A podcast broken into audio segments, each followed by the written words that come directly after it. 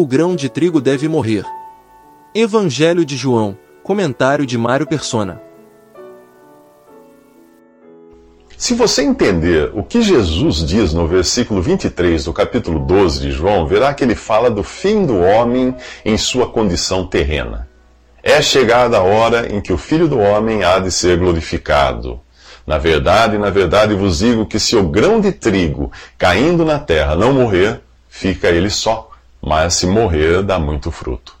Acompanhe o meu raciocínio. Os gregos ou gentios expressam seu desejo de ver Jesus, enquanto os judeus o aclamam como rei antes de o entregarem aos romanos para ser morto.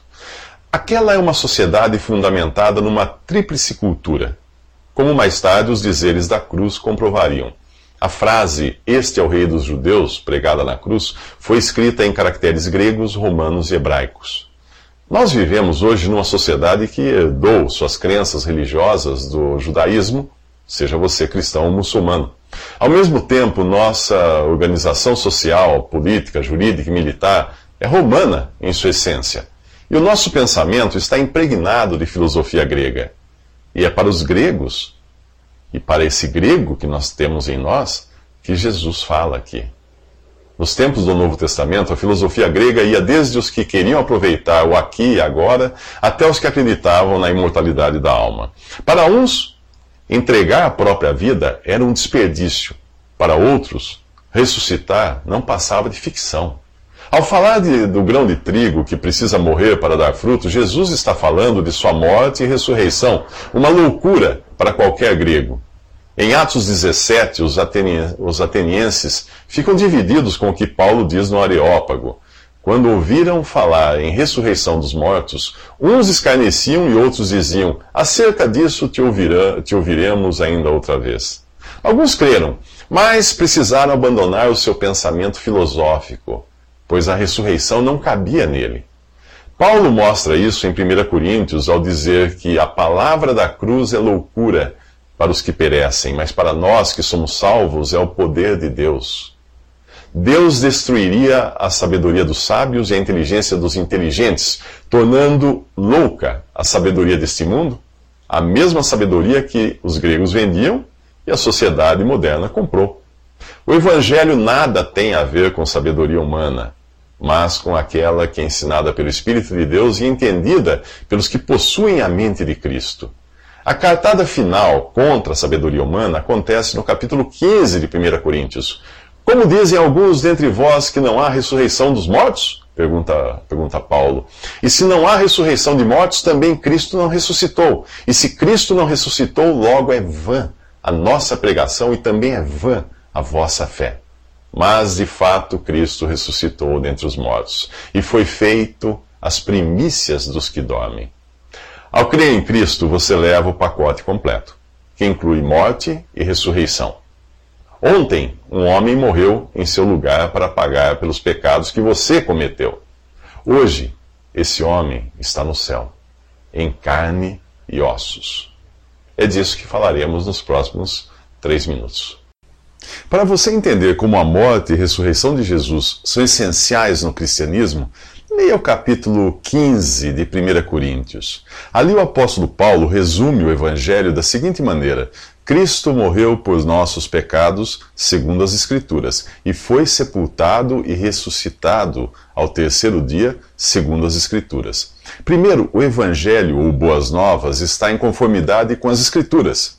Nesse caso, aquilo que hoje nós chamamos de Antigo Testamento e que os judeus já conheciam naquela época. Segundo, a morte e ressurreição de Jesus são duas coisas inseparáveis. Não há como você crer numa sem crer na outra. Isto traz duas implicações importantes. Uma é que não há outra forma de você se livrar dos seus pecados, a não ser pelo sangue de Cristo. Qualquer esforço seu, como caridade, sofrimento ou rezas, não podem salvá-lo, a menos que você duvide do que a Bíblia diz. E o que ela diz? Em 1 Timóteo diz que Cristo Jesus veio ao mundo para salvar os pecadores. E ele deixou isso muito claro quando afirmou: Eu sou o caminho e a verdade e a vida. Ninguém vem ao Pai senão por mim. Todos os caminhos podem levar a Roma, mas só um leva ao Pai: Jesus. Só ele morreu como substituto do pecador. Só ele levou sobre si os nossos pecados e só ele ressuscitou para nossa justificação. Ou você acha que ele mentiu ao afirmar ser o único caminho que leva ao Pai?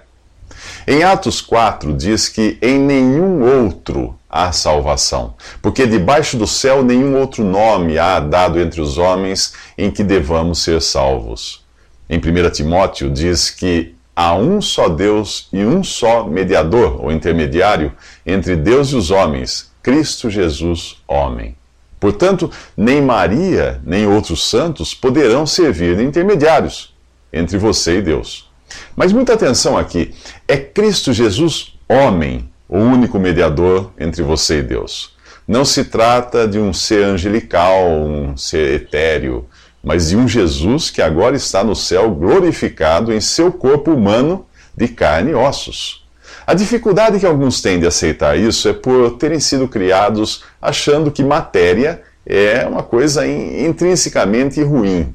Mas essa ideia foi emprestada da filosofia grega e também das religiões orientais e depois divulgada pelos monges e ascetas. Uh, mas não havia monges entre os primeiros cristãos. Essa prática do, de monastérios e monges surgiu 300 anos mais tarde e criou a falsa ideia de que uma pessoa santa, isto é, separada para Deus, deveria viver longe de tudo e de todos. Escrevendo de Roma, Paulo termina a sua carta aos crentes em Filipos com a, com a seguinte frase: Todos os santos vos saúdam, mas principalmente os que são da casa de César. César? O imperador tinha parentes cristãos vivendo no palácio em Roma? Sim. Onde mais eles estariam? Numa caverna, no alto de uma montanha? Nos próximos três minutos você aprenderá que a ideia de um cristianismo avesso ao mundo material não é bíblica.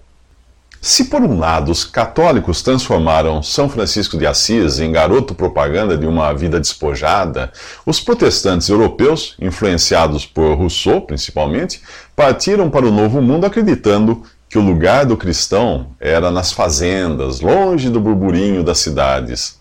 Ambos desenvolveram a ideia de que o mundo material é intrinsecamente ruim e que tudo que é etéreo e intangível é bom. Por causa desse engano, qualquer coisa vestida de espiritualidade é hoje engolida como boa, e o cristianismo virou sinônimo de espiritual, etéreo e intangível. Mas o que Deus pensa no mundo material? No relato da criação em Gênesis, a frase viu Deus que era bom é repetida cinco vezes, sempre falando de coisas materiais. No final, viu Deus tudo quanto tinha feito, e eis que era muito bom. Portanto, o problema não está na matéria, mas no pecado que a corrompe. Se o mundo material fosse intrinsecamente maligno, o Filho de Deus jamais teria assumido a forma humana. No entanto, em 1 Timóteo, diz que Deus se manifestou em carne. 1 Timóteo 3,16. Depois de ressuscitado, Jesus reencontra os discípulos em seu corpo material e deixa claro não se tratar da materialização de um espírito desencarnado. Lucas descreve esse encontro com essas palavras: Eles, espantados e atemorizados, pensavam que viam algum espírito.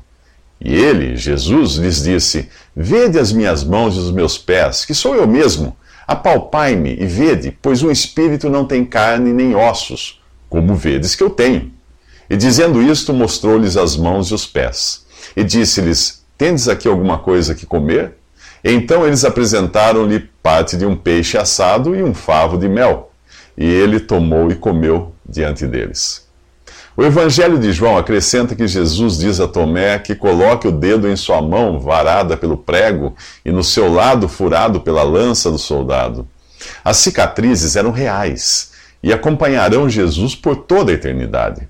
Por isso, em Apocalipse 5, ele é visto no céu como um cordeiro, como havendo sido morto. Foi com seu corpo humano e material, embora transformado, que Jesus subiu ao céu diante dos olhos dos discípulos. Se você acha que ele permaneceu na forma humana só até subir, eh, voltando a ser um espírito no céu, precisa ler Colossenses 2,9. Ali diz que em Jesus ressuscitado e glorificado, habita corporalmente toda a plenitude da divindade. O verbo habitar está no presente e corporalmente significa em um corpo humano, de carne e ossos, no céu. Mas para isso Jesus precisou morrer. E é para os momentos que precedem sua morte que nós voltaremos nos próximos três minutos. Já aconteceu de você estar em um lugar e ouvir alguém dizer: saiam todos porque vamos fechar? É mais ou menos o que vemos a partir de João capítulo 12, versículo 24. Na verdade, na verdade vos digo que se o grão de trigo caindo na terra não morrer, fica ele só. Mas se morrer, dá muito fruto. Quem ama a sua vida, a perderá. E quem neste mundo odeia a sua vida, aguardará para a vida eterna. E se alguém me serve, siga-me. E onde eu estiver, ali estará também o meu servo. Para não voltar sozinho ao céu, Jesus deve morrer colocando assim um ponto final na primeira criação. Em Romanos 5,14, o primeiro Adão é chamado de figura daquele que havia de vir. Jesus é o homem segundo o plano original de Deus. É o último Adão. Jesus, o Filho eterno de Deus, veio em carne, porém sem herdar o pecado e a corrupção que caiu sobre ela. Ele se colocou temporariamente numa condição menor que a dos anjos. O primeiro homem veio da terra, e recebeu vida física. O segundo homem veio do céu e dá vida eterna. Ao associar-se à primeira criação, Jesus glorificou a Deus como homem perfeito. Com sua morte, ele resolveu de uma vez por todas a questão do pecado, e por isso ele é o Cordeiro de Deus que tira o pecado do mundo. Mesmo que ninguém fosse salvo, o seu sacrifício teria tirado o pecado do mundo removendo aquilo que manchou a criação original. Agora ele está prestes a morrer, ressuscitar e ser glorificado como as primícias da nova criação. No que diz respeito à primeira criação, sua obra traz a mensagem: saiam todos, porque vamos fechar. Leia 1 Coríntios, capítulo 15, do versículo 35 em diante, para você entender. Lá você encontra sempre duas coisas uma da criação original, outra da nova criação. Tem o grão de, tri, de trigo, tem a planta de trigo. Tem o corpo semeado em corrupção e tem o corpo ressuscitado em incorrupção. O corpo natural, o corpo espiritual. O primeiro Adão, feito alma vivente, o último Adão, Cristo, feito espírito vivificante. O homem terreno e o homem celestial. O corpo mortal e o corpo revestido de imortalidade. Em João 12, o grão de trigo está prestes a morrer para colocar um fim ao homem em sua condição terrena e ressuscitar para revelar o homem na, na nova criação. Aquele que crê em Jesus subirá ao céu à semelhança dele, em um corpo de carne e ossos, porém incorruptível e imortal. Os novos céus e a nova terra pertencem ao estado eterno, o grande finale, do qual a Bíblia quase não fala. Mas Jesus diz: Se alguém me serve, siga-me, e onde eu estiver, ali estará também o meu servo. A criação original de corpos terrestres, mortais e corruptíveis está com os dias contados, mas Deus já providenciou uma baldeação segura para a nova criação em corpos ressuscitados, incorruptíveis e imortais. Portanto, se alguém está em Cristo, é nova criação.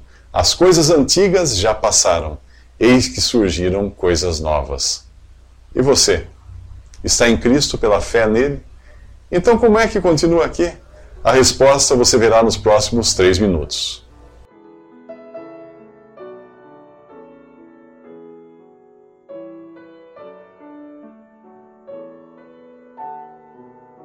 Visite respondi.com.br.